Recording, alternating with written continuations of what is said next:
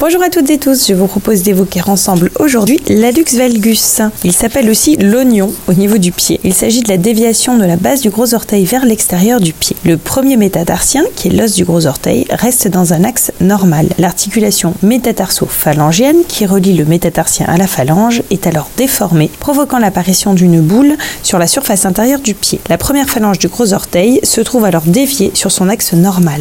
L'angle de déviation est nommé angle de valgus. Elle touche 30% de la population âgée et même 2% des enfants qui peuvent avoir un hallux valgus en France. Il s'agit essentiellement d'une pathologie féminine. Dans la majorité des cas, l'hallux valgus débute entre l'âge de 40 et de 50 ans. Donc vous êtes plus exposé à l'hallux valgus si vous êtes une femme, si vos parents ont un hallux valgus, si vous portez des chaussures à talons hauts et à bout étroit, si vous êtes ménopausé et si vous avez une maladie neuromusculaire. Que faire à ce moment-là en cas d'hallux valgus? On peut appliquer les conseils suivants au quotidien. La perte de poids pour alléger la charge portant sur les pieds, choisir des chaussures plutôt souples à bourron et larges au niveau de l'avant-pied pour éviter le frottement de l'oignon contre la chaussure, prendre soin de ses pieds. Dans les cas les plus importants, isoler l'oignon en l'entourant d'un pansement spécifique. Ces pansements de protection type protège-oignon évitent le frottement de la chaussure avec la partie la plus saillante de l'articulation métatarso-phalangienne et sont utiles en cas de douleur à condition de les placer dans une chaussure de bonne largeur car ils prennent du volume et augmentent la compression. En cas d'inflammation de l'oignon, à ce moment-là il s'agit d'une bursite, il faut appliquer un pain de glace sur la zone douloureuse l'envelopper d'un tissu afin d'éviter une brûlure cutanée. Il faut également penser à traiter les corps d'urillon et callosité qui apparaissent sur la zone d'appui de l'avant-pied en consultant un pédicure podologue. En cas d'allux valgus vraiment euh, gênant, vous pouvez consulter votre médecin qui vous examine et envisage éventuellement un traitement chirurgical si c'est nécessaire. Vous adressera donc dans un deuxième temps un chirurgien orthopédiste. En cas d'allux valgus, l'examen des pieds est réalisé en position allongée, debout et lors de la marche. L'examen clinique peut être complété par un examen au podoscope. Cet appareil est composé d'une vitre épaisse, d'un dispositif d'éclairage et d'un miroir placé au fond de l'appareil. Le patient debout sur la vitre exerce des pressions sur certaines parties de son pied. Ainsi, l'empreinte du pied est visualisée, les zones d'appui anormales, en particulier de l'avant-pied, sont repérées. Un bilan radiographique est alors indispensable et comprend des clichés des deux pieds. Il permet de quantifier l'importance de la déviation et le retentissement de la lux valgus sur l'os et l'articulation du pied. Des chaussures adaptées et les soins de pédicurie sont utiles dans la plupart des cas en début d'évolution de la lux valgus. Éventuellement des orthèses ou des orthoplasties qui sont des orthèses en tissu plastique, écarteurs interdigitaux ou orthèses plantaires. La chirurgie est indiquée uniquement si la douleur n'est calmée par aucune méthode et si le pied perd de sa fonctionnalité. En aucun cas la chirurgie n'est indiquée pour des raisons esthétiques ou préventives. Le but de l'intervention est de réaligner le gros orteil et de faire disparaître la saillie osseuse. Les suites opératoires sont le plus souvent simples. Après l'intervention chirurgicale, le pied et les orteils sont enflés. C'est un phénomène normal. Pour que le l'œdème régresse au plus vite, il faut respecter le repos, surélever le pied et porter des bas ou des chaussettes de contention. L'arrêt et le sevrage tabagique sont également très importants pour des suites opératoires plus simples. Je vous souhaite une excellente journée